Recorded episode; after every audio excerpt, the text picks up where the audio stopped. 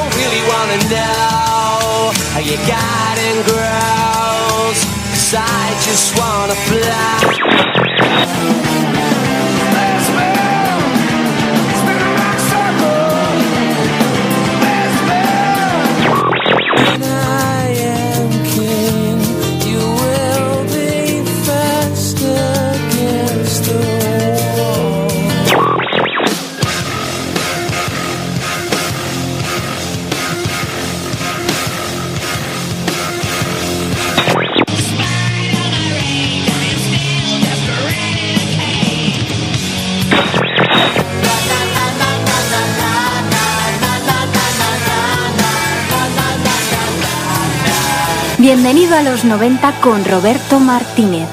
No podíamos arrancar el programa 266 de Bienvenido a los 90 de otra forma. Gracias, gracias y un millón de gracias a todos y todas las que el pasado viernes decidieron pasarse por el Wild para celebrar los 5 años de emisiones del programa.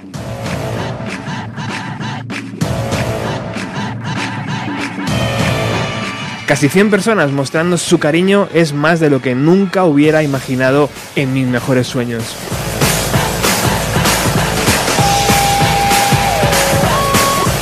Tampoco hubiera imaginado celebrarlo en un sitio tan mítico y cojonudo como el Wild Thing. Gracias Javier y Carlos y a todo su equipo por las facilidades.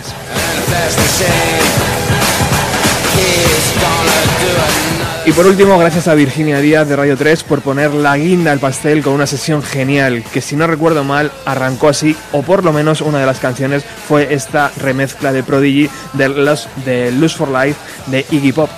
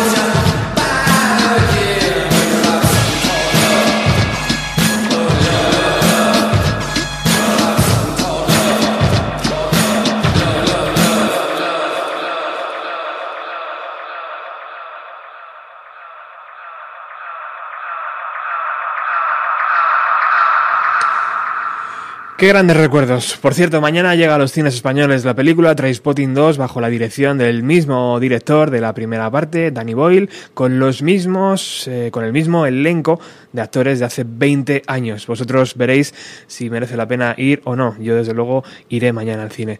Bueno, hoy extendemos la alfombra roja para recibir en el estudio a Víctor Calderón para hablar de una escena que muchos vivimos únicamente desde un lado del escenario. Víctor es una de esas personas que te crean la necesidad necesidad de pasar todo el rato que puedas a su lado, porque mm, por un lado te hace mejor persona y por otro lado aprendes un huevo. Víctor, buenas tardes, bienvenido a tu casa, bienvenido a los 90. ¿Qué tal, señor? ¿Cómo estamos? Bien. ¿Todo bien? Gracias por la invitación. Encantado de que estés aquí. Siempre es un honor. bueno, oye, tú que tienes experiencia en esto de los araos, tengo que agradecerte también que estuviste en la fiesta del programa, eh, pinchando además, cosa que, me me pareció un regalo. ¿Qué, qué, qué, te pareció la fiesta? Yo soy un agradecido, ¿eh? yo soy un fiestas. a, mí, a, mí, me da las palmas y yo bailo a tope, es decir, en, privado, ¿no? Pero, pero no, gracias a ti por invitar, fue una maravilla estar ahí porque también que hagas coincidir que yo pueda estar un, Mm. un fin de semana en Madrid sin tener gira o tener conciertos es complicado. Entonces fue, se juntaron muchos astros, ¿no? Y, esto, y estuvo muy bonito. Fue genial, ¿eh? estuvo muy divertido. Bueno, la escena musical que me tocó vivir en los 90 fue eh, la madrileña. Y tengo la sensación que no se ha vuelto a repetir nada similar en, en esta ciudad después de aquellos años. Eh, Víctor, tú diste aquellos eh, mm, primeros pasos profesionales en, en, esa década, en los 90, ¿no?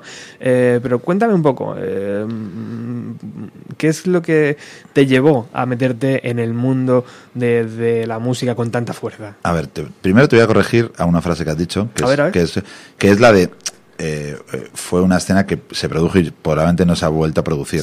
No es cierto. Es decir, la de los 90 fue guay porque fue la que nos tocó vivir a los que entramos, pero habrá mucha gente que te diga, hombre, los 80 y la movida y tal, y ahora los 2000 es que cada uno vive la suya y la vive de su manera y demás. Pero como el programa es mío, yo digo Exacto. pero eh, yo como si la viví, si la tal, yo considero que fue una de las de las más geniales y de las más brutales. Claro. Pero, pero bueno, nada, todo es, es difícil. Bueno, un poco veníamos antes comentándolo. eh, a ver, arrancar en, es, en esta industria, llamémosle de alguna de, de, esta manera, es hay gente que viene de un lado, gente que viene de otro y es y es complicado. A mí me tocó vivir la de la de bueno, yo arranqué trabajando en la hostelería más pura y dura de noche en un en un club en Madrid, que en principio que era, era un club en el que no se, no se hacían conciertos, no era una sala muy de referencia, que era la sala Movidic.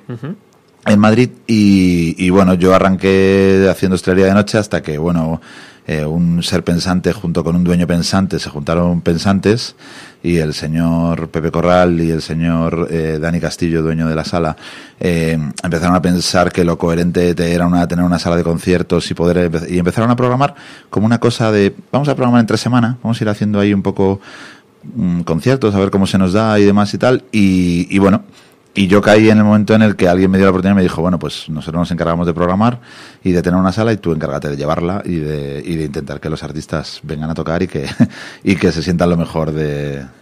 Vaya. se sientan muy a gusto. Imagino que te dieron el don de gentes, por supuesto, y dijeron, tú lo vas a hacer perfecto, ¿no?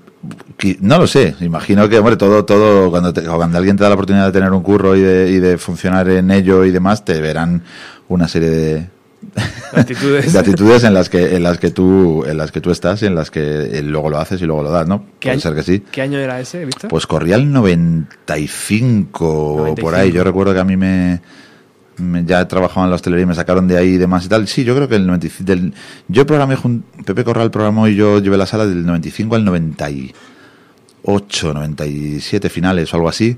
y, fue una época acojonante, ¿eh? fue, un, fue, un, momento genial porque, claro, imagínate, era la, la efervescencia del conocido indie patrio mm, en el mejor de los momentos, ¿no? O sea que hasta esa fecha, hasta el 95, no se celebraban conciertos en Moby Dick. Se empezó a celebrar, lo que pasa es que, claro, se celebraban, o sea, se empezó a programar. Lo que pasa es que se programaba un fin de semana, la sala tenía otro tipo de público. Moby Dick Pepe Corral tuvo que luchar mucho con, con un formato de público que luego no era el que venía a la sala a los conciertos. Entonces, era una sala de un foro, de un aforo 250-300, mm, que era un para unos conciertos era limitada, pero para otros era para provocar una escena muy chula y muy tal, casi muchas de las bandas que circulaban por, por la escena en aquel momento metían, metían esa gente, no, no todo el mundo iba a la Riviera, ni todo el mundo iba claro.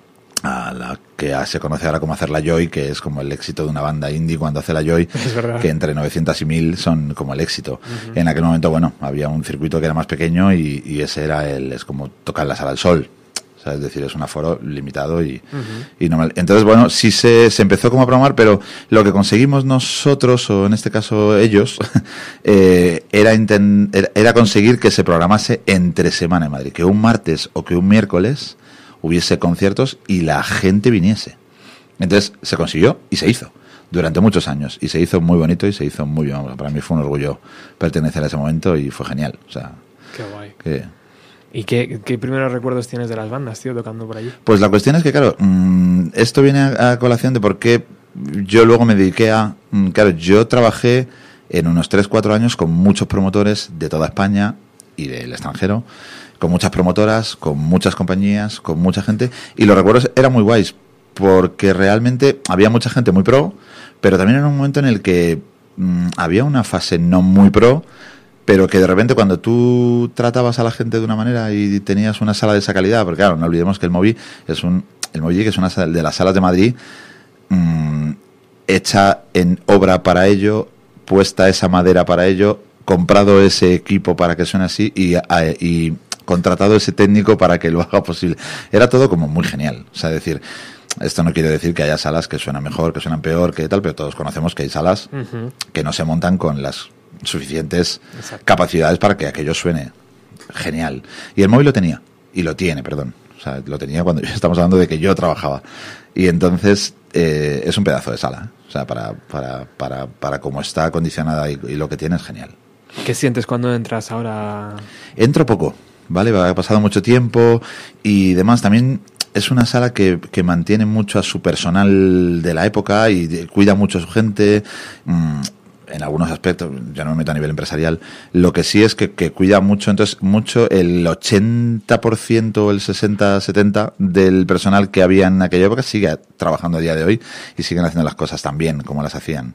Y entonces, hombre, uno siente un honor y tal. A ver, yo soy una persona bien admitida y con, los, con las siglas de VIP casi cuando entro por la puerta y se me trata como, como la persona que fui en su momento y se me quiere muchísimo. Y yo igual, ¿eh? yo les adoro.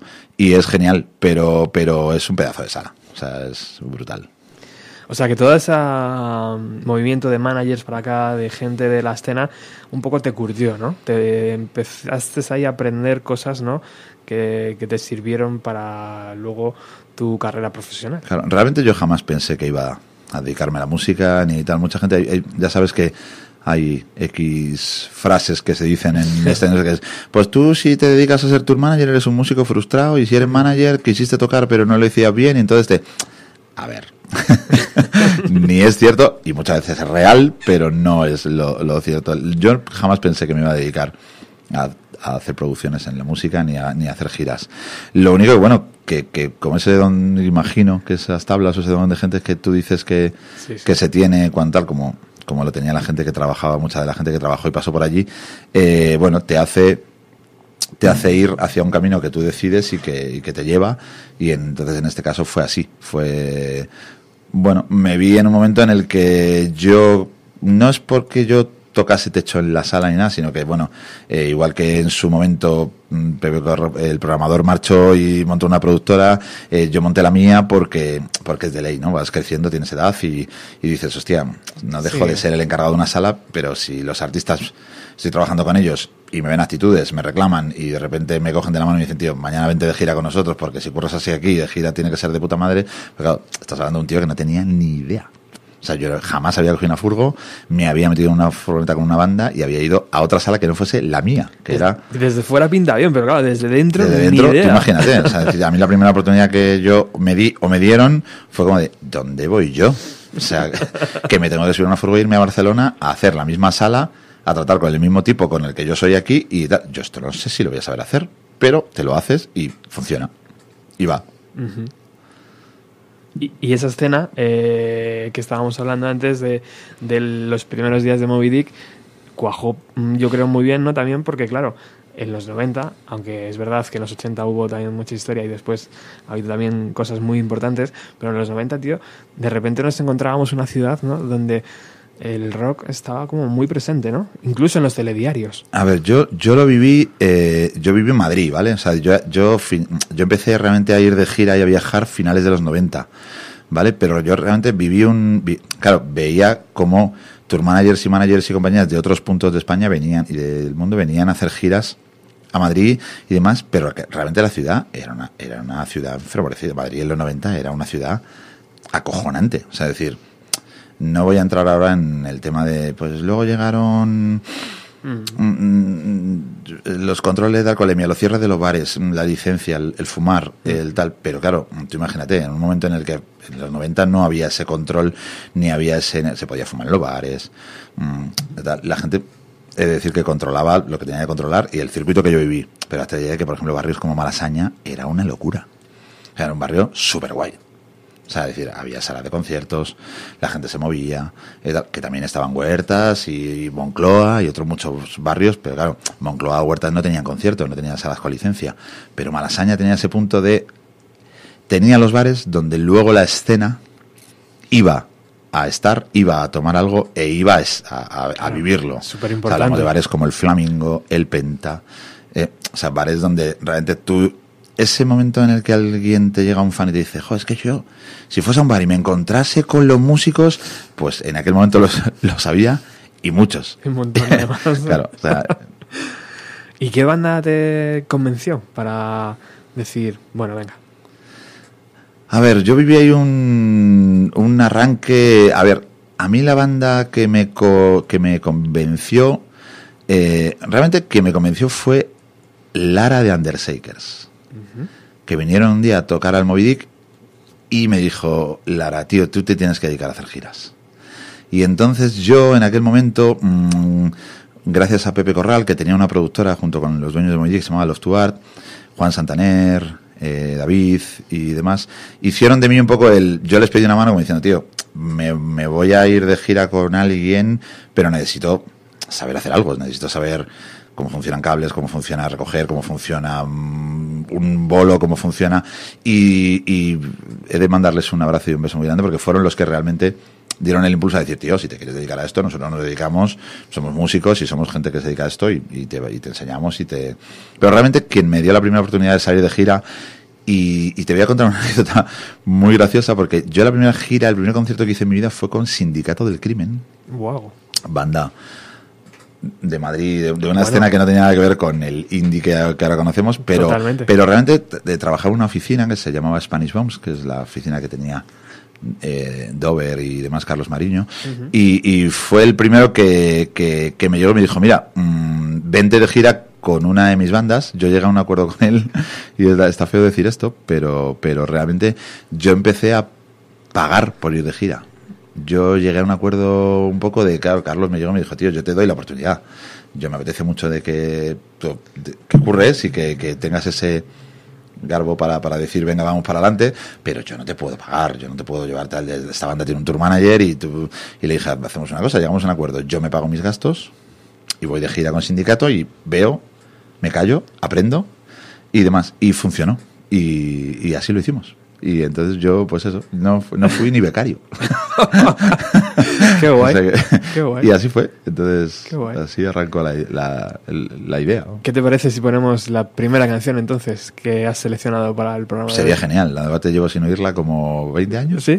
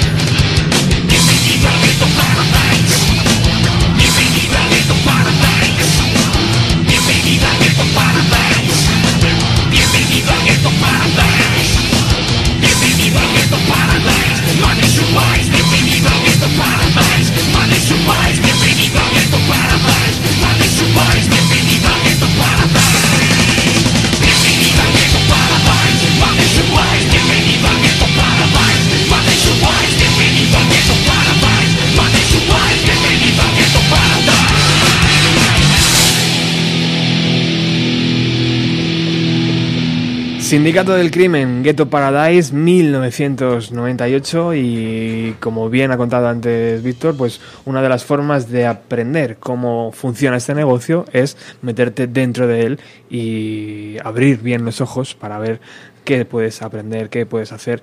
Y imagino, Víctor, que aquello te gustó, ¿no? Sí, claro. Imagínate eh, la diferencia entre trabajar asistiendo como jefe de producción o de asistencia en una sala a hacerlo en, en, una gira en la que cada día estás en una sala distinta, trabajando con gente distinta, con, con ese artista y que te den esa oportunidad, ¿no? Pues genial. ¿Qué, es el recuerdo que te queda de aquella gira, de aquellos conciertos con, con Sindicato? Realmente mm, lo, lo, viví tan nervioso y tan, y tan intentando todo el rato currar y hacerlo bien y, y demás. Y aparte, no olvidemos que yo era un como decían Les Luthiers, yo era un mero, yo no, yo no, yo no, yo no influía en ninguna decisión ni, ni nada, no era una persona mm, decisiva de la gira como cuando ahora que eres un tour manager profesional y ya, ya tienes un peso en la gira y ya se te hace una figura y un caso en el que, claro, las decisiones son tuyas y la dirección de gira es tuya, pero, pero en aquel caso, bueno, yo era eh, realmente Fernando, un abrazo, que realmente era su tour manager real, eh, al que dirigía la gira y el que estaba, y yo, yo era un, mirón. es decir, pero vamos, genial. Y que la banda acceda a. Que una banda acceda a que una oficina o, un manager le diga, oye, tío, va a, ir, un tío que me pide la oportunidad de currar en esto y, y de tal, porque la banda me había dicho, mira, que se busque la vida. O sea, pasó. Y se lo dijeron que sí. O sea, decir que, que fue genial, ¿eh? me trataron de puta madre. ¿Tienes recuerdos todavía de, o contacto todavía con los músicos? No, ya no, porque bueno, luego ya sabes que luego las bandas lo dejan, eh, se dispersan. También han pasado 20 años, o sea, es decir, y entonces, a ver, que hay con, artistas con los que he trabajado hace 20 que sigo en contacto, pero no es el caso. Eh, sí sé de ellos que, que alguno ha seguido y me los he encontrado y, y demás. Paralelamente también estuve con una banda que se llama Super Skunk y demás y tal, y me los he ido encontrando después y bueno, siguen ahí, ¿no? Están, están, están activos. Y bueno, una vez que ya estabas mm, formado, o una vez que ya vistes que ese mundo eh, mm, lo podías dominar, ¿fue Lara la que te reclamó? Sí, bueno, realmente sí, sí, eh, básicamente sí. Luego sí, cuando terminó el periplo un poco de aprender, realmente fue, fue, corto, ¿eh? No fue una cosa, fueron a lo mejor 20, 26 conciertos, nada, 26 conciertos en una gira en los 90 a lo mejor eran dos meses y medio, ¿eh? no, era más, antiguamente se, hacían muchos más vuelos que, que, ahora, es una pena. Pero, pero realmente, y a, nada, a, eh, a, los tres meses de, de, empezar, me llamó Lara y convenció a su oficina actual y a su manager y empecé a trabajar con ellas. Y fue brutal, ¿eh? O sea, fue el primer arranque así un poco underground del momento, pero claro, las Andreseques en aquel momento, finales de los 90, estaban muy fuertes también y tenían eran un grupo claro. dentro de la escena que, que, hacía muchos bolos y tenía su, su caché y su, y su situación, o sea, decir, dentro del indie hablo. Un grupo de referente, desde luego, un grupo importante. Eh, imagino que entonces ahí empezó la tormenta, ¿no? El torbellino de conciertos. Andersey, que yo no sé cuántos conciertos habrán dado en su carrera, pero imagino que bastantes. Pues te hablo de que yo entré con ellas, imagínate, yo que sé, en principios del 99 y Andrés que podrían hacer en un año 70 bolos fácilmente, ¿eh? O sea, decir, en... Y seguramente uno de ellos estaba dentro del Festival Alternativo de Radio Utopía, eh, que no sé si fue en el 99, 98, pero bueno, por ahí, por esas fechas, también nos visitó la banda. Está en uno de los cuadros que tenemos por aquí por la emisora, está, está esa entrada. Y, bueno, tú de hecho estuviste en uno. Siempre me lo recuerdas y siempre y siempre hago la broma contigo y, siempre que me dices, cuando empezamos a hablar de tu, de tu emisora y de tu radio y tal, yo te dije, me, suena que yo he estado en alguna fiesta de Utopía y claro, yo tengo mm, un único fetichismo, por así decirlo, y coleccionismo radical, y es que colecciono todos mis pases de conciertos uno a uno, bien cuidados y bien colgados. y, está, y lo encontré y te lo mandé el otro día. De hecho, lo vamos a subir Exactamente, y, es, y es genial. Y sí, estaba yo, estaba yo junto, había varias bandas y demás, y eran ese tipo de conciertos que, que en aquel momento se hacían mucho y que las bandas de este estilo compartían muchos carteles. Tú fíjate, ¿no? O sea, era como eh, en, ese momento si una radio y un ayuntamiento apostaban por ti, pues a lo mejor en Madrid hacías, ¿qué? 30 conciertos en 30 sitios diferentes, ¿no? Sí. En, un año mm, podía, podía ser. O sea, Bestia, ya no. Claro, claro. Brutal. ¿Y qué aprendiste con las Undershakers? Aparte de que, de que eran un grupo buenísimo, ¿qué vistes en ellas? A ver, realmente eh, todo, todo en esta industria te lleva a cambios, ¿vale? Entonces, dependiendo de cómo, de cómo tú funciones, a ver, depende de lo que tengas claro y de que lo no tengas claro. Yo tenía claro que no me quería quedar siempre he tenido claro que no me querido quedar en un, en un punto de, de, o sea, siempre estás aprendiendo continuamente, ¿no? O sea, no paras de aprender y, es como tú decías, y después de una pequeña formación ya aprendiste, nunca se deja de aprender, pero está claro que sí te lleva más a, avanzar, ¿vale? Entonces a mí Anders Ecker me enseñó a decir, bueno, mm, yo puedo dirigir una gira y puedo ser un tour manager, pero también puedo hacer más cosas. Entonces, bueno, Anders Ecker me llevó a, a ser un poco las pioneras cuando ellas paralelamente, las dos hermanas Álvarez montaron Paulín en la playa, fueron un poco los dos grupos eh, cabeza de cartel cuando yo monté mi primera oficina de management.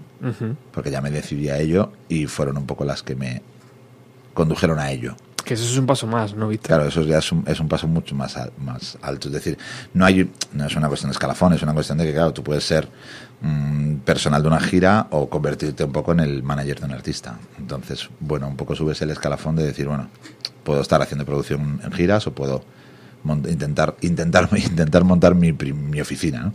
que luego puede funcionar o no y durante muchos años o no o sea, decir es, hay que hay que saber defenderlo ¿eh? ser manager no es no es una cuestión de risa. Imagino que también era el momento, ¿no? Era un buen momento para crear la oficina. O, no, había muchas oficinas. Era el momento perfecto, había muchas oficinas, pero para mí fue el momento perfecto. Yo lo vi súper claro y era unas era un poco a lo que veníamos a hablar hoy, ¿no? Era un poco el momento de la escena perfecto para poder montar una, una oficina hubiese muchas o hubiese pocas. Si sabes hacerlo y, y eres y eres peleón y eres un tío que lo haces bien, mm, sigues funcionando y yo sigo tratando a día de hoy con managers que empezaron en esa época o estaban en esa época y siguen estando, ¿eh? Y lo hacen de maravilla y lo, y, lo siguen haciendo perfecto. Pero mm, hay gente que, claro, como todo mm, subes, bajas, puedes, aguantas, no aguantas. Esta industria es, pues como todas, tiene sus, sus momentos buenos y momentos malos y en aquel momento yo consideré que era el perfecto para montar una oficina de management. Antes hablábamos de, de Moby Dick y de Wild Thing, bares muy importantes en Malasaña, por ejemplo, hablábamos antes también. Eh, pero también los primeros festivales aparecieron, ¿no? que, que también era demasiado, muy, muy importante para la escena de, este país que se estaba desarrollando. También de repente negocios, eh, tanto de ayuntamientos como privados, eh, habrían de locales de ensayo, ¿no? Y era como bastante más accesible poder montar un grupo y ese boom que de repente había muchísimos grupos, había gente de mm, marcas de bebida apostando por canciones, ¿no? Ese tipo de cosas mm, lo vivimos como muy muy de cerca, ¿no, tío? O sea, fue como esos años chulos. Es que has, has mezclado casi casi todo lo que lo que de lo que se puede hablar en una escena lo has mezclado en una en, una sola presentación. Entonces es, es eh, empezando, te pongo un ejemplo, tú lo has dicho, los festivales hasta el día de que tú ves el cartel de los dos primeros o tres años del, Festival de Benicassim, por ejemplo, que se hacía en el velódromo de, de Benicassim, no se hacía ni en el recinto actual. Entonces, hasta el día de que el 95% del cartel eran bandas españolas. Y si tenías suerte, dinero y formato para poder tener un escenario para que un artista extranjero pudiese venir a tocar a tu cartel, te lo traías. Pero si no, no. O sea, tú ves un cartel de finales de los 90 de, o mediados de los 90 en el FIP de Benicassin y no tiene nada que ver con un cartel actual. O sea, es decir, el cartel actual es del 95% de grupos extranjeros y demás, que todo, porque todo avanza y todo tiene su camino. es decir, es así que, que ole, ¿no? Que, que aguanten todos los festivales tantos años, pero tú cogías un cartel de un contemporánea o de un espárrago tal, y vendían, venían sus bandas extranjeras, pero el gran porcentaje de bandas que tocaban en tu festival eran nacionales y estaba ese circuito. y existía. Y la gente pagaba sus entradas y iba a los festivales con ese cartel. Es decir, la cabeza de cartel de Benicassim eran los planetas. Entonces, de ahí para abajo, entonces tocaba toda la escena.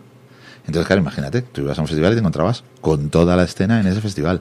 Ahora, rara vez, si vas a un festival, te, te encuentras continuamente, o sea, tenías que ir a un contemporánea que se ha mantenido muy estables y muy, claro, no es comparar a un contemporánea con un Benicassim, no es ejemplo, pero, pero había festivales como el Zorrock, festivales que, que fueron en su momento festivales muy de, que ya no existen y que, y que eran, y que eran parte de la escena, o sea, es decir.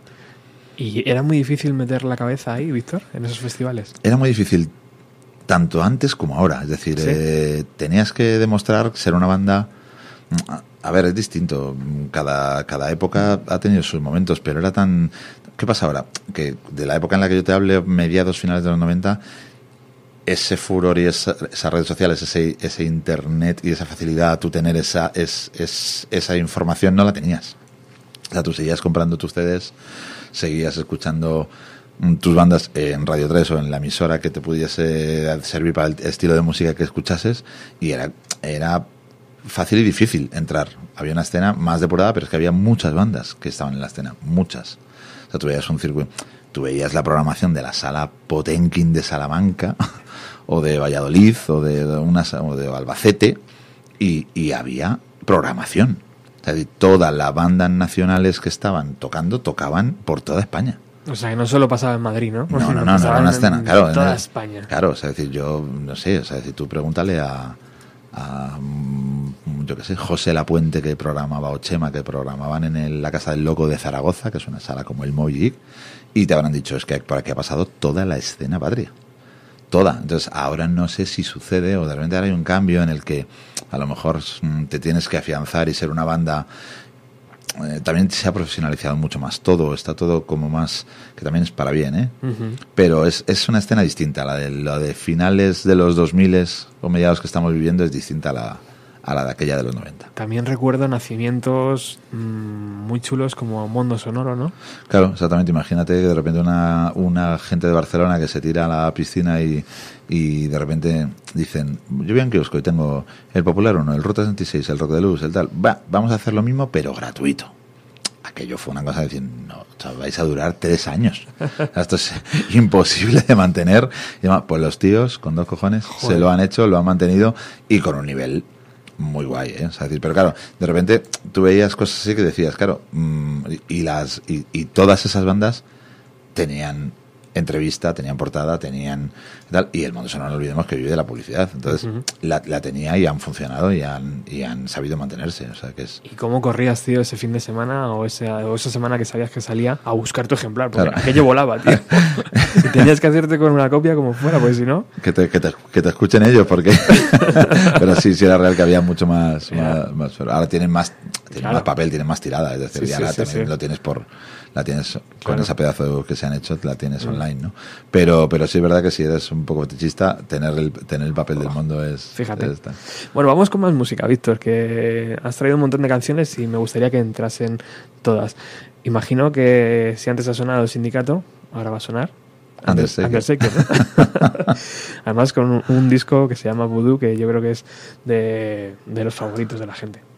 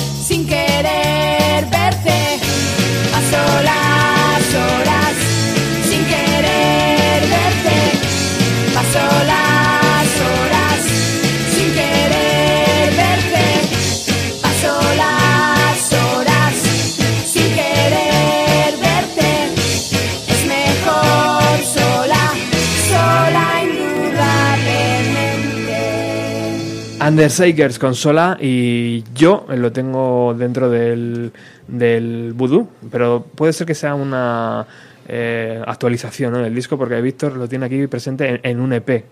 Bueno, fue un EP anterior que sacó Subterfuge y que se llama Sola. ¿Lo incluyeron o lo han incluido después? No tengo ni idea. Yo sí sé que aparece en Voodoo, seguro. Pues entonces, es, que eh, yo creo que fue como el primer single del EP, que, que luego era como la primera parte de esas 10 o 11 canciones que luego llevaría el EP y que, y que se hizo un adelanto. ¿Cuántas veces escuchaste esta canción? si te digo un número, Millones. Te, asombraría. Qué guay. Imagino que ya se te quedan, ¿no? Para siempre, tío. Sí, pero sobre todo se te queda el, el que, bueno, hay con bandas y artistas con los que luego sigues manteniendo los años y la amistad y en este caso aquí ocurre, ¿no? O sea, decir, a día de hoy eh, las chicas siguen haciendo, haciendo canciones en una cosa tan increíble como es Petit Pop ahora mismo y de repente sigues manteniendo contacto con ellas y sigues y sigues trabajando, entonces te queda ese recuerdo. Has dicho un nombre importante, yo creo que para la escena de nacional y sobre todo la de Madrid, Subterfuge. ¿Cómo funcionaba ese sello, Víctor? ¿Cómo, ¿Cuál, es, ¿Cuál ha sido tu relación con, con Carlos, con Gema y, con Subterfuge? Joder, es que estamos hablando de que, el, de que era el. de que fue el super sello, ¿no? Era como. Para mí, para mí si sí. Veías, si veías, no, para ti y para, y para ellos, y, para, y para ellos y para todo el mundo. Bueno, realmente había muchos, había muchos sellos independientes y había mucha escena, pero realmente era el. El que lo petó. Era el sello que realmente es. Mm, sea, decir gracias a la situación que les llevó tener eh, X éxito, les llevó a sacar, pues si una compañía normal sacaba, yo qué sé, 20 referencias, Subterfuge sacaba 60. Claro. O sea, era, era, era el momento para llegar y decir, bueno, pues si tengo el dinero, tengo el margen y, puedo y tengo y hay escena, saco yo a las bandas. y es que había todo eso, además. Claro, es que imagínate, o sea, si de repente te brindan que hay todo eso y puedes elegir, eh, había una calidad brutal. Entonces, claro, mm, Carlos y Gemma tuvieron la oportunidad de poder sacar muchas bandas que, que a día de hoy siguen activas y que en su momento fueron, fueron increíbles. Sacaban muchas referencias, muchas. ¿Y eh, tú como oficina, eh, qué relación tenías con ellos Bueno, yo, yo, tenía varias bandas en mi roster que, que, que, de compañía tenían a Subterfuge y la relación era muy buena y teníamos eh, contratos paralelos mm, y ellos eh, eran una gran compañía. O sea, es decir, lo siguen siendo, ¿eh? me refiero a que, volvemos a repetir, estoy hablando de lo que yo viví en su momento claro.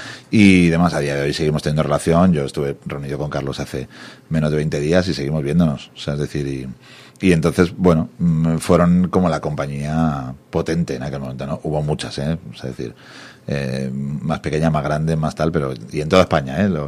no estaba todo, a nivel indie no estaba todo centralizado en Madrid, es decir, en Barcelona había mucha escena, estaba Becore, estaba Naif, en Madrid, o sea, es decir, eh, estaban grabaciones en el mar, Astro, o sea, se me ocurren miles de compañías o cientos que, que estaban funcionando y que tenían sus referencias y que sacaban muchos discos geniales, ¿eh? Sí, sí, sí, desde luego. Siempre nos centralizamos en Madrid, es verdad, pero es porque lo que nos tocó vivir aquí, por eso hablamos un poco más de ello, ¿no? Si el programa lo hiciéramos en Gijón, imagino que sería diferente, ¿no? También tuvo su escena en los 90. Tuvo una escena que te cagas, además. Eh, entonces, o sea, la, la, imagen que tengo yo de ese sello súper potente era así, ¿no? O sea, era un sello que funcionaba muy bien, subterfuge, sí. y que, vamos, que apostaba por... Totalmente, es decir. Qué guay. Sacaron, o sea, decir, sacaron muchas de las bandas y muchas de las referencias, y a un nivel muy, o sea, decir, eh, yo lo he vivido muy de cerca, mm, pero claro, nunca, nunca he trabajado en una compañía y esta gente trabajaba muy a tope. ¿eh? Es, lo, que te queda, ¿no, Víctor, por hacer una compañía? Sí, por así decirlo. No, creo que no se me ocurre. ¿O has editado algún disco? Bueno, estoy un poco en ¿Ah, ello, ¿eh? Estamos en 2017 y. ¡Ostras, qué bueno! y nunca se sabe, ¿eh? Pero no, no, a ese nivel no. O sea, es decir, es una cosa más de andar por casa y una cosa más personal.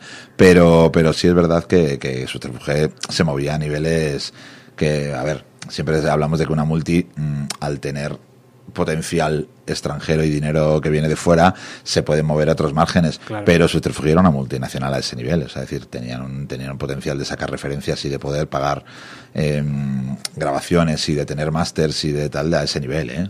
a nivel nacional, ¿eh? es decir. ¿Y cómo lo hacían? Porque yo recuerdo que eh, dos de cada tres canciones de los anuncios era de subterfuge, algún grupo de subterfuge. Siempre bueno, subterfuge estaba relacionado por ahí. bueno, eso tiene su, imagino que, que, tiene su mérito de, Carlos, su, mérito, de, su mérito de gema. Es decir, es, es decir, si estás en el momento adecuado y de repente das con la clave y hay una editorial que te llega y dice, vamos a sacar una bebida que, necesitamos ocho bandas y ahí está Subter, de repente yo quiero recordar ahora mismo que puedo tener ocho bandas sonoras de los 90 en las que toda la banda sonora es de Subterfuge. Pues bueno, estaba en el momento adecuado, lo subieron a hacer y se lo subieron a trabajar y se lo curraron muy guay y lo hicieron. Qué guay. Bueno, otra de las bandas que trabajó con Subterfuge es la que va a sonar a continuación, ¿no? Sí, exactamente. Objeto Yo creo que eran como la. Mm, no sé si decirlo, pero yo creo que lo he leído por alguna vez en alguna entrevista a Carlos, que eran como. O él pretendía que fueran como los nuevos Dover, incluso un Dover mejorado, ¿no?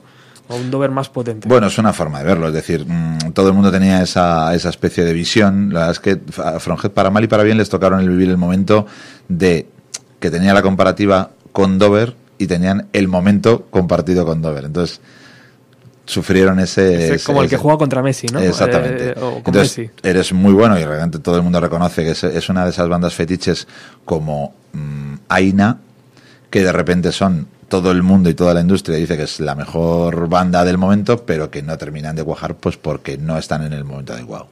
¿Y con Fronjet qué relación tuviste, Víctor? Pues tuve una relación muy personal. Realmente Fronjet estuvieron a, muy poco tiempo de espacio, se, vinieron a la oficina, fueron parte del roster durante un montón de tiempo y fue genial. Fue trabajar con ellos, fue una maravilla. Para mí es una de las... Son, son o fueron y serán una de las mejores bandas nacionales de la vida. ¿Hiciste carretera también con ellos? Mucha, ¿Sí? mucha, muchos conciertos y muchos años y muchas risas y mucho rock and roll. Qué guay.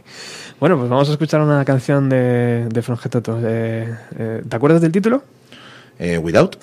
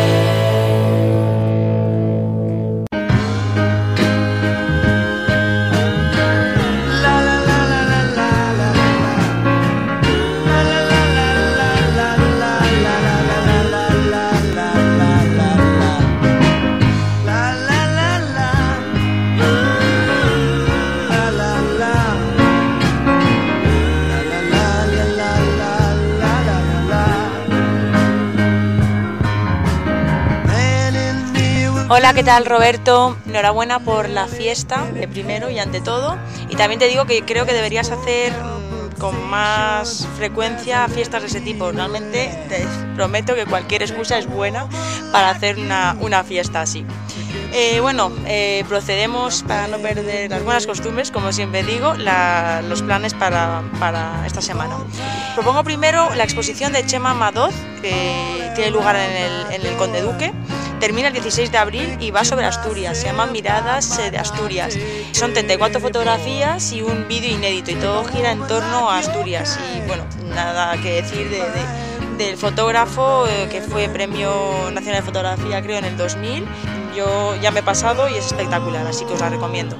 Y el segundo plan es eh, un concierto de flamenco este sábado en la sala Clamores, que Paco Soto es un guitarrista súper joven de flamenco, flamenco jazz. Nació en Águilas en el 91 y vivió, ha vivido mucho tiempo en Tánger, así que le conozco personalmente y es un, fuera de serie.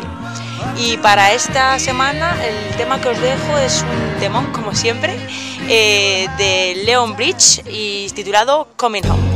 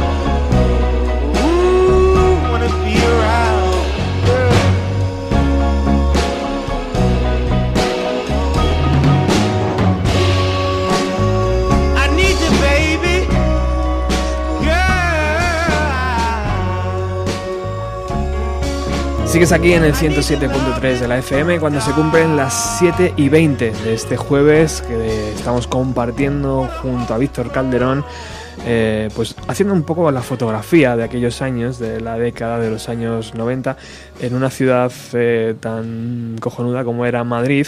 Eh, Víctor me decía, bueno, antes también ocurrió, ocurrieron cosas, después también han ocurrido. Lo mejor fue en los años 90, todos lo sabemos. Y por eso vosotros escucháis este programa, si no, estaríais escuchando Bienvenido a los 80 o Bienvenido a, a los 2000. Eh, tío, esta gente todavía me pone los pelillos así de punta. Eran una mm, pedazo de banda, ¿eh? O sea, era una cosa que se... Es decir, yo ahora mismo estoy recordando... Voy a decir una frase, no de quién, pero hay una frase que se abre en comillas y se dice los, los Lori Meyers son los Lori Meyers porque según salen al escenario, se comen el escenario. Esto lo inventó Froghead. O sea, era increíble. Eran una puta apisonadora de rock and roll. O sea, decir... No había concesión, ¿no? Salían, o sea, decir, pero los cuatro, ¿eh? O sea, decir, Raquel tenía su punto como frontman o frontwoman, pero era, era, era increíble verles a los cuatro a lo que daba, ¿eh? O sea, era hora y media de bolo sin parar y a, a este nivel, ¿eh? O sea, decir, era increíble. Qué guapo. Llegamos a un momento en el programa que em, yo creo que fue una de las canciones ¿no? que todo lo cambió, o por lo menos mm, una de las canciones que a día de hoy recordamos como que todo empezó a cambiar a raíz de ahí, ¿no? Hablamos de Australian Blonde y hablamos de, la movida del, del Season Sound, eh, el sonido de Gijón, que aunque aquí nos mirábamos en el ombligo en Madrid, de repente nos dimos cuenta que, joder, a unos kilómetros, tío, hay, unos tíos que tenían una, una, escena tan cojonuda como la nuestra, casi, ¿no? Imagínate, eh, claro, mm, esto tú lo veías, lo vivías de lejos y no, y no ibas a Gijón y, o a Oviedo y no lo vivías, pero si tú ibas por allí y veías a las bandas, ibas y tenían la misma cantidad de bares de conciertos, el mismo rollo, o sea, el fervor por las calles, en los locales de ensayo, lo que se vivía, entre ellos colaboraban, y realmente se creó una escena en un sitio mucho más pequeño que Madrid o Barcelona, y era increíble ¿eh? la cantidad de bandas de esta calidad que salieron de allí, tío. Era, era muy brutal, ¿eh? y si tratabas con ellos era increíble. ¿Y esta canción, Víctor, eh, para ti qué representa? Bueno, era eh, vino en el, en el pleno meollo de, de, aquella situación, ¿no? O sea, si te hablo de... Olvidemos, o sea, hablemos de, que ya no solo era la escena musical, es decir, Chup Chup vino en, en un momento en escena de cine con música alternativa, escena de bandas sonoras, escena de... O sea, toda la cultura, por así decirlo, se juntó en los 90 para que esto sucediese. Entonces, de repente, tú veías una película como Saki Carmine, que era una película mm, de bajo presupuesto total, y salían las bandas indies. La...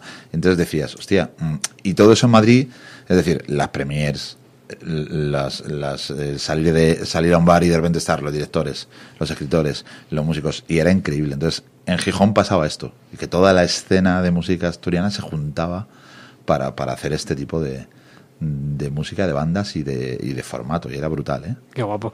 Una de las canciones que sin duda cambió la forma de hacer música para muchas bandas, porque de repente se dieron cuenta que, hostias, pues yo esto también lo puedo hacer en inglés, ¿no? Vamos a recuperarla. Chup Chup Australian Blonde.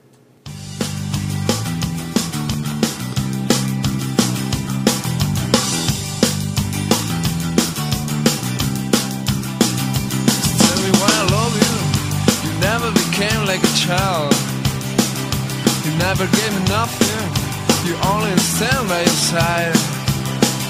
So tell me why I love you, tell me what is over. This is a good stronger, it's running on my blood. Oh, love you, Susie, love you, Susie, send me to the west. Right, this is it, right. You know you let me down to rest, rest, rest. Many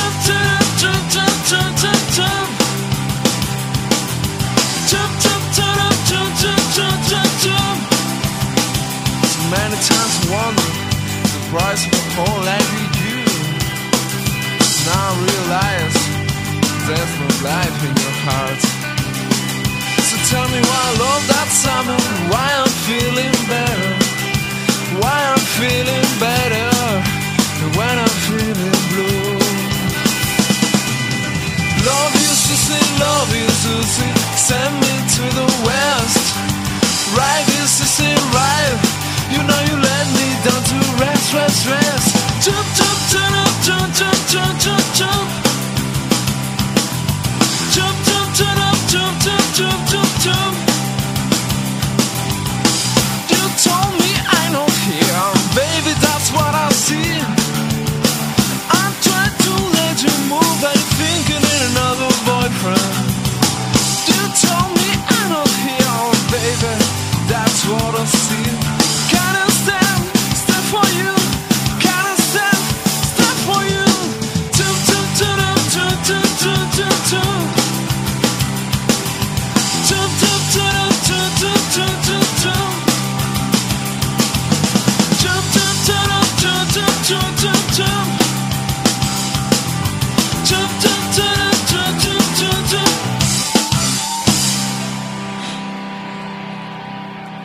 Ha ocurrido fuera de micrófono algo muy chulo eh, y es que ha llegado Alex de Ruta 130 y de repente ha regalado un fanzine del Ojo Vago a, a, nuestro invitado de hoy, a Víctor Calderón. Y yo creo que Víctor ha sonreído cuando ha abierto las páginas y ha visto aquello y ha dicho, hostias, esto, esto, esto ocurría en los 90, tío, ¿no? Que, que, que has visto este fanzine, tío, de, se sigue haciendo fanzine, 2017, ¿qué te parece? Es que yo llevo sin ver un fanzine 20 años, o sea, es decir, eh, mira, mm, por aquel recuerdo que tú decías hace un momento, me ha venido a la cabeza, realmente Subterfuge empezó como, ¿Mm? como empezaron haciendo eh, fanzines, o sea, venían del cómic, venían tal, eran ilustradores, eran tal, y todo declinó en la música, pero... Con un arte pero, muy personal, ¿verdad? Totalmente, entonces imagínate, o sea, decir, primera oficina en la que yo estuve de en, cuando empezaron ya a hacer referencias y a sacar, y a sacar discos, eh, veías a tres tíos tirados en el suelo mm, empaquetando fanzines y metiéndolos en bolsas de plástico. Era increíble, ¿eh? Pero te hablo de, de, de, de claro, llevaba sin ver un fanzine 20 años. Entonces era como de, hostia, ¿esto? Todavía existe, tío. Claro. Qué maravilla. El ojo vago, yo os lo recomiendo. Eh, bueno, sin duda, ¿no? Una de las canciones que mejor ha envejecido, Chup Chup, eh, que la pones hoy en cualquier sesión de, bar, ¿no? Eh, y la gente se anima y se viene arriba enseguida, ¿no? Es un jodido temazo, ¿eh? O sea, decir, Australia te podía gustar más o menos, sí. o era una banda un poco a lo mejor más, pero era un, esto era un hit. Es una, brutal, es un hit. Es una joya de nuestra discografía de aquí de, de, de España, es verdad.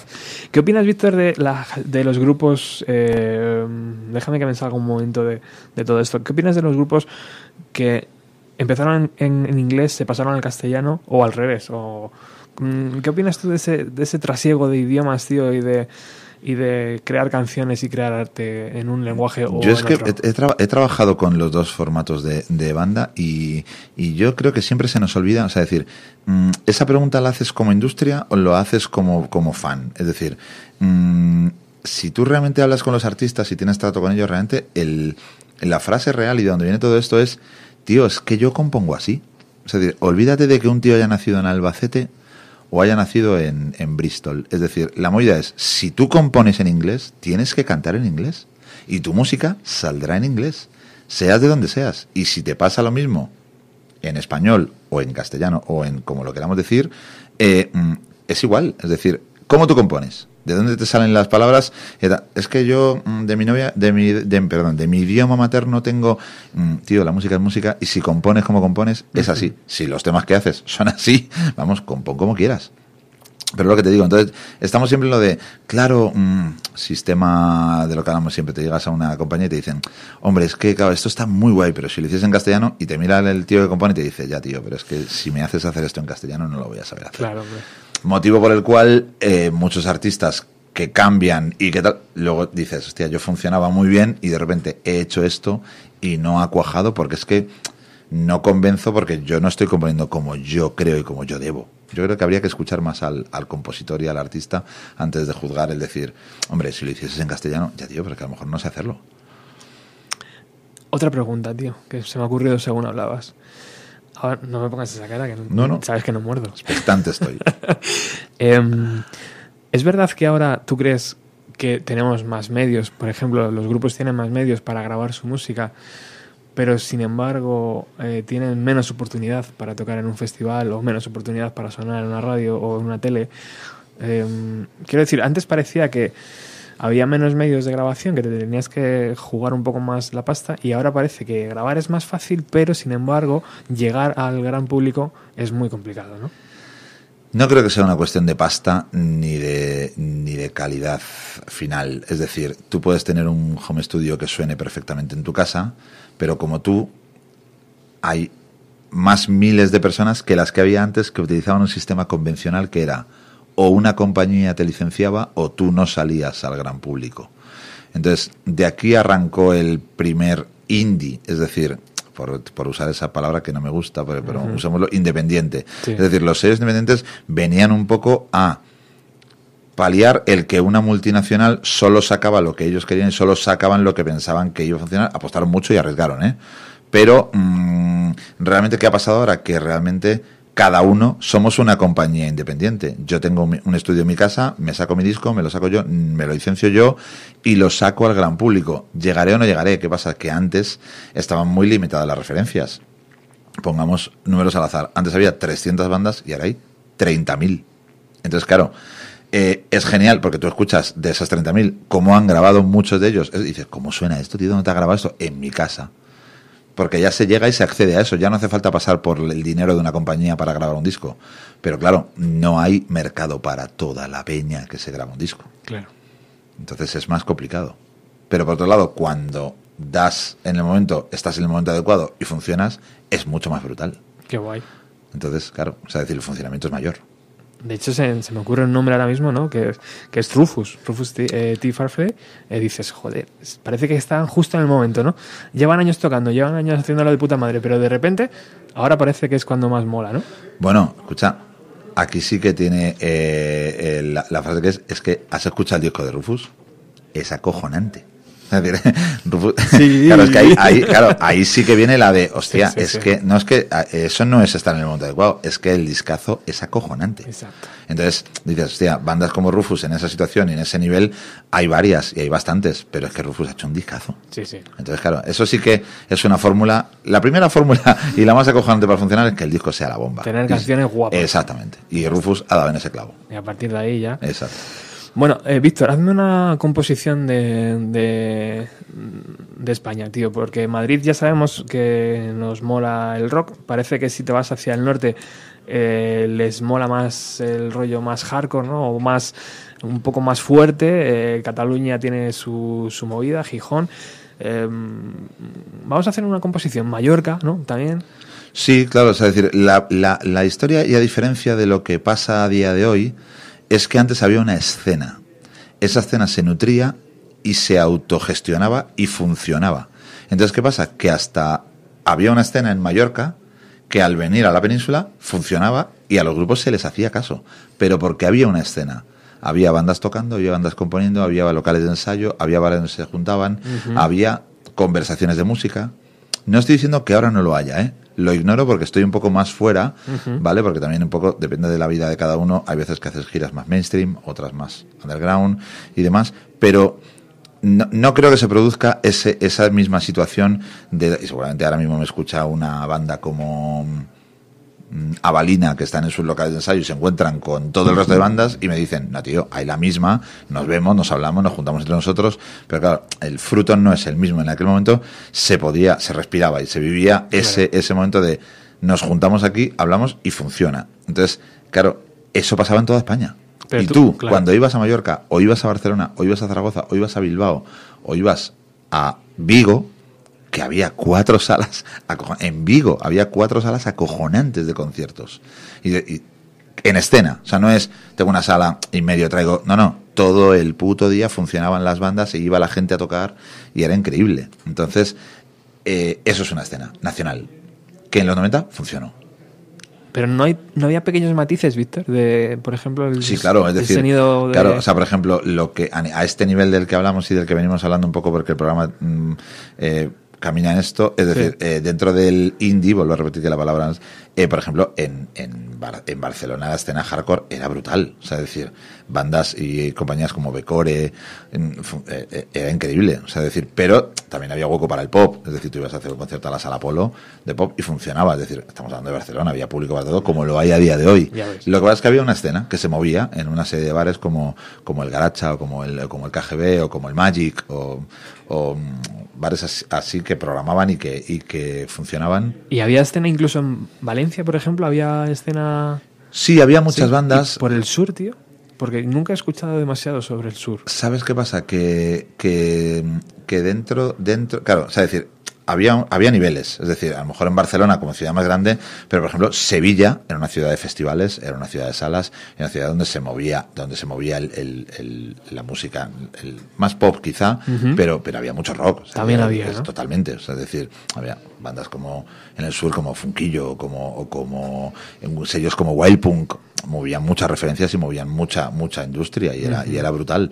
Pero, pero es lo que te digo, pero mmm, sí había escena, lo que pasa es que, claro, algunas sonaban más, como has dicho hace un rato, de, Gijón, o eran escenas más potentes y más activas que el resto de, de en Granada, por ejemplo, hay una escena como la... Mm, luego, luego ha pasado el tiempo y, por ejemplo, se ha juntado que en el momento en el que cuatro o cinco bandas de Granada despuntan, parece como que ahora mm. tal, pero tú pregúntale a los niños mutantes cuántos años llevan haciendo escena en Granada y no, y no es de ahora del 2017. Claro. Es decir, o sea, entiéndeme, si yo hablo de, te hablan de Granada, eh, tal, una, una ciudad con cinco salas de conciertos, o, eh, desde unos aforos coherentes, ¿vale? Pero, pero claro, es una brutalidad. O sea, decir, a lo mejor si Madrid tiene una escena de salas de ocho salas y en Granada había cinco, la diferencia es muy brutal en tamaño de ciudad. ¿eh? Ya te digo, me voy, a, vivir allí. Claro, entonces sí había una escena genial. claro.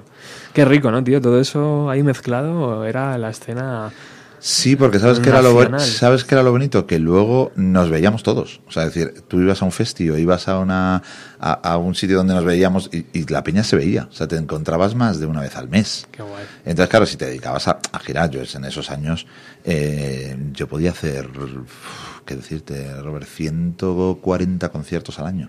Ya ves. Entonces, claro, yo tenía veintipico años, yo era mi momento de girar y era mi momento de estar, de estar fuerte y activo en esta, en esta industria. Entonces, claro, mm, te encontrabas con todo el mundo. Porque todo el mundo tenía tu edad y todo el mundo giraba. Entonces, claro, era, imagínate, la escena, te encontrabas con todo el mundo todo el rato. ¿Quién era Víctor para ti? Bueno, no sé si para ti, pero por lo menos quién era el grupo referente en aquellos años, tío. ¿Quién era el de la joyita, el que decías, no, es que estos son los que más llenan, los que más cobran, los que... ¿Hablamos de los 90? Sí, sí, sí, de los 90. Eh, hombre, indiscutiblemente eran los planetas. Los planetas. Los planetas era la banda. Hablamos de, de esta escena, ¿eh? Sí, Luego, sí, sí, sí, había bandas como... Los planetas estaban en otros calos. Los planetas eran el, el, el grupo que consiguió una multi, el grupo que vendía, el grupo siempre con la nomenclatura indie o independiente, ¿vale? O sea, decir que no lo eran porque ya, trabajaban con BMG o con RCA, quiero, quiero recordar, y demás, pero dentro de la escena, que pertenecían a esa escena, era un grupo que, llenaba salas y que, y que eran la niña bonita de España.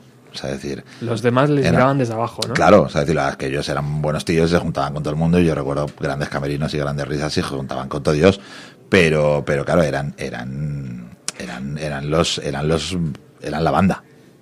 ¿Lo recuperamos? Sí. ¿Te apetece? Claro. Vamos con desaparecer.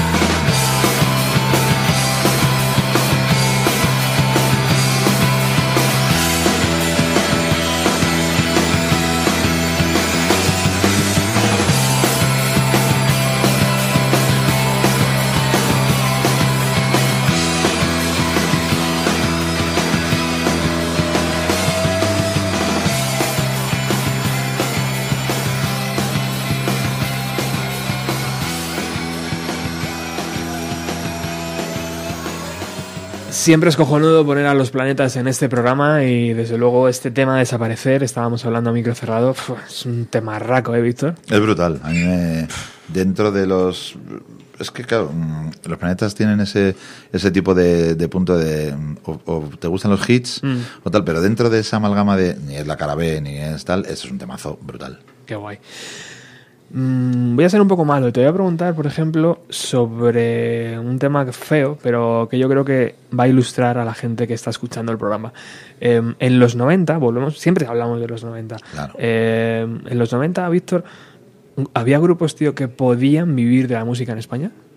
Sí, hombre, a ver, mm, siempre está bien, a ver, está bien hablar mm, de lo de siempre es, eh, ¿a qué le llamamos poder vivir? es decir, es puedes vivir de tu música y mantenerte y tener una vida normal, sin grandes. O sea, yo es que llevamos toda la entrevista hablando de la palabra indie. Sigo refiriéndome al mismo formato de banda y tal. No estamos hablando ni de la super banda, mm, como ahora hablamos de los planetas, de decir, bueno, los planetas ganan, y ganaban su caché y demás y tal. Hablamos de.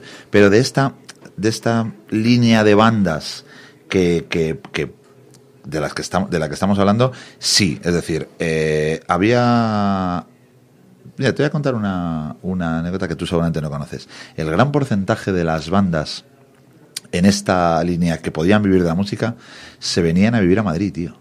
Era muy guay, porque realmente una banda, ¿sabes qué pasa? Que cuando tú estás de gira y haces 70 conciertos en un año, eh, ser de Málaga o ser de Coruña es es una mierda. Supone un, no, supone, más, ¿no? No, supone cómo te haces tú en un día un mm, Coruña-Murcia.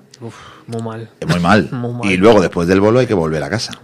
Entonces, claro, son muchos kilómetros, es mucha distancia y cuando tú estás cuatro o tres días a la semana girando cada semana, la cantidad de kilómetros y de cansancio de cuerpo tal. Entonces, por escena, por situación, porque tu compañía y porque todo el mundo está en Madrid, la gente se venía a vivir a Madrid. Muchas bandas, no vamos a dar nombres, pero, pero mucha gente se vino a vivir a Madrid o su punto de salida y de partida y de tal era Madrid.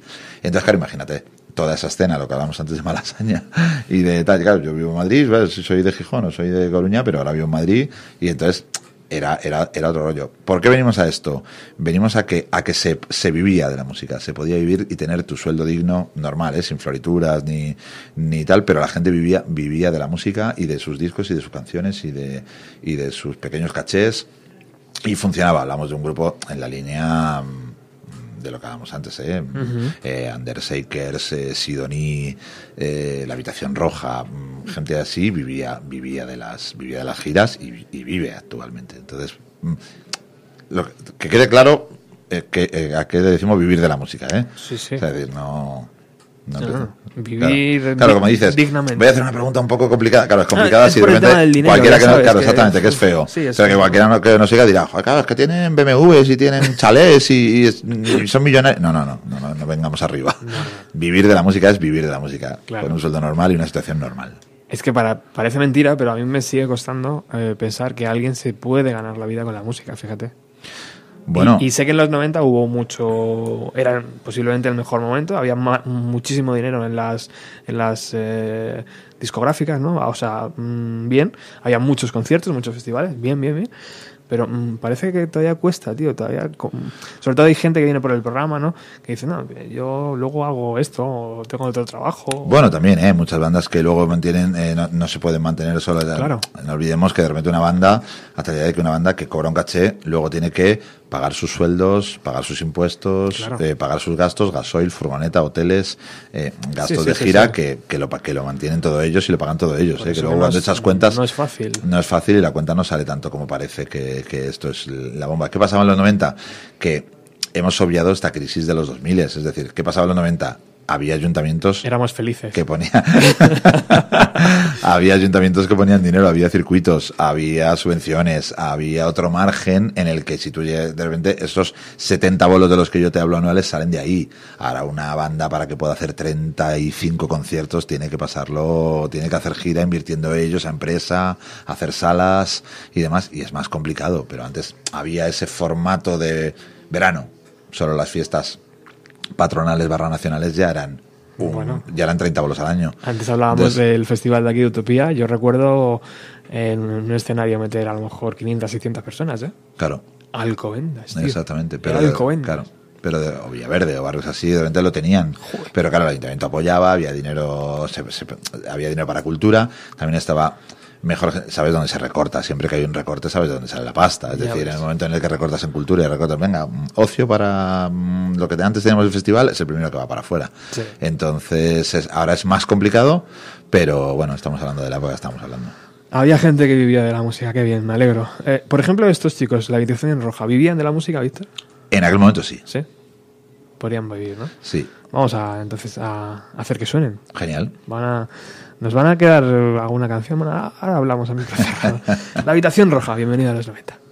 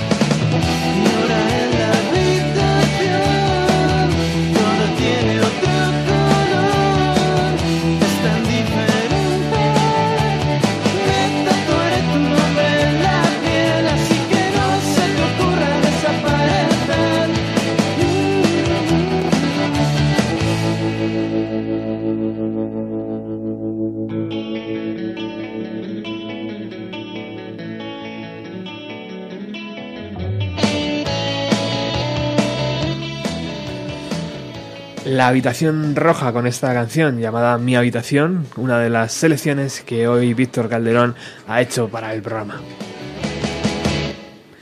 Bueno, pues seguimos. Eh, estamos finalizando ya. Quedan escasamente ocho minutos para. Ya, tío, ya. Joder. ¿Ha visto? No ha sido tan doloroso. Tú que siempre No, tío, no me hagas ir a la radio.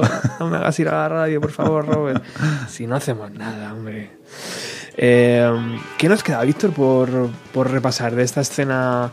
Nos quedarán muchas cosas, imagino, pero... Bueno, a ver, se quedan muchas cosas en el tintero. Es hablar... Es, a ver, lo bonito y lo que me ha gustado de tu idea cuando me lo propusiste es que yo vengo a hablar de mi escena, vengo a hablar de mi idea y de mi formato. Imagino que habrá gente que me escuche y me dirá, pues yo no lo viví así, o gente que diga, hostia, no, es que no está contando ni la mitad.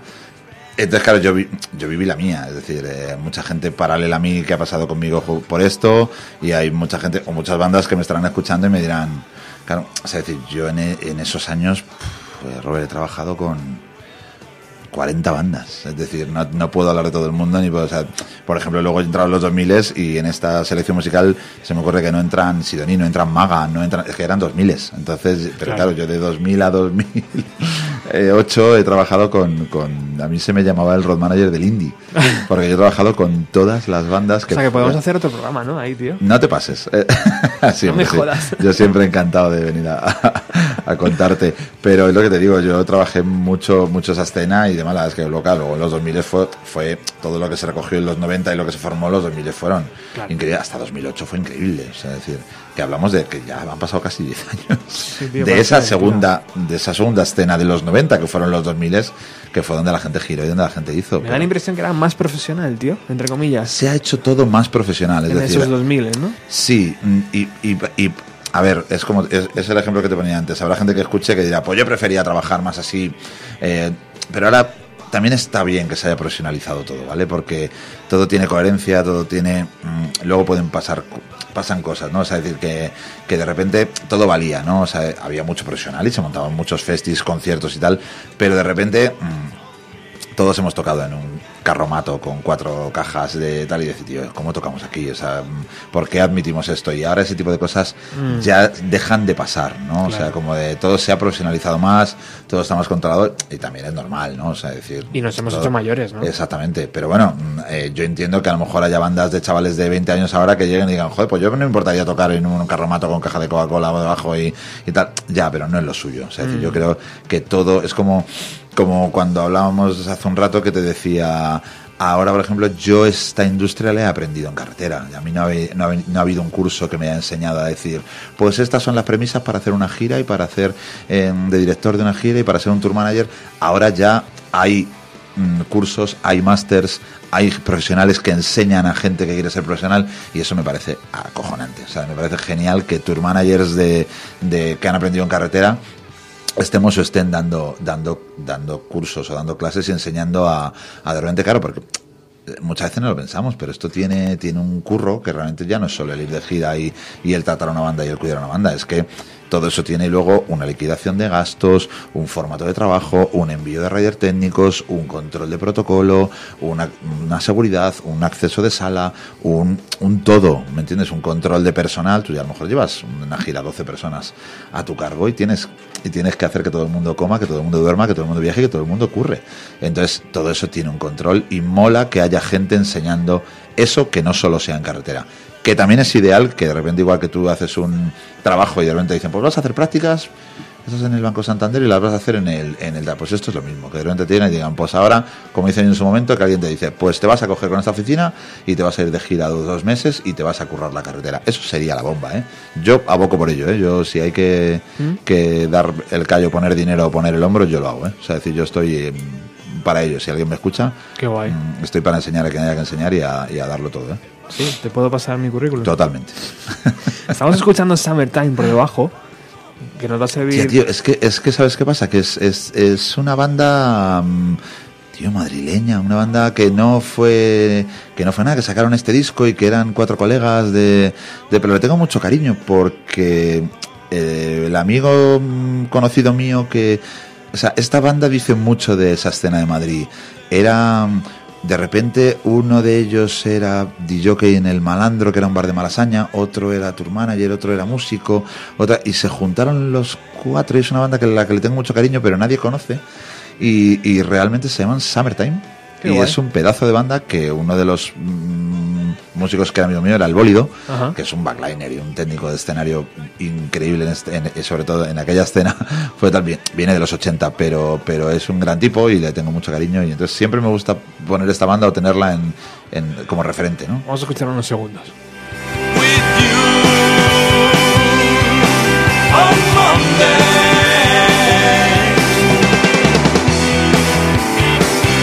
Summertime, yo no lo conocía, me quedo con la copla, a ver si consigo, o te lo pido a ti, a ver si, si consigo escuchar ese CD. Tienes, tienes toda mi colección de discos a tu disposición, ya lo Qué Guay. Bueno, llegamos a los últimos minutos y queda una canción eh, por sonar.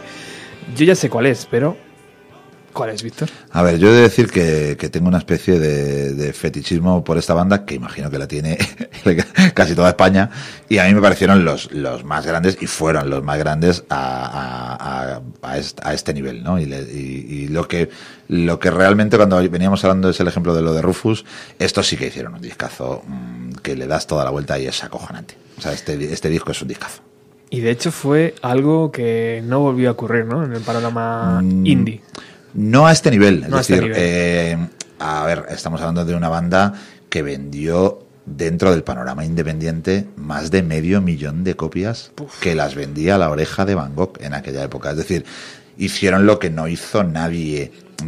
¿Quién ha conseguido algo parecido desde el punto de vista independiente? Lo ha conseguido Vetusta Morla. Pero claro, Vetusta Morla lo ha conseguido. Estamos hablando de una banda que ha conseguido por ejemplo, meter mucha gente y vender muchas entradas, pero Vetusta Morla ha vendido entre 25 y 50 mil copias. Pero claro, adaptadas a este instante son las mismas que en aquel momento casi, casi, casi Dover, ¿no? O sea, decir, Vetusta Morla es una banda que vende mucho más discos que Rem en España. O sea, decir, ¿me entiendes? O sea, que es, es, bestial. Y si lo comparas, es como, como, hacer el cambio de ¿qué costaba esto en pesetas y esto en euros? Pues es lo mismo. Si haces el, cambio con, con, esta banda que va a sonar ahora, es algo parecido a las que aquello en aquel momento, en el año 98, era impensable que esto ocurriese. Imagino que la oficina eh, subterfuge no, no daban abasto, ¿no? No, era, era una locura. O sea, era, una locura. O sea, se le, se, a, todo el mundo se le fue de las manos, pero porque, porque vino de un día para otro. No porque no, estaba, no estuviese previsto, pero tú imagínate que de repente, en un momento en el que tú estás acostumbrado a un sistema de trabajo, tienes un personal para ello, te imaginas que de repente tienes una oficina con ocho personas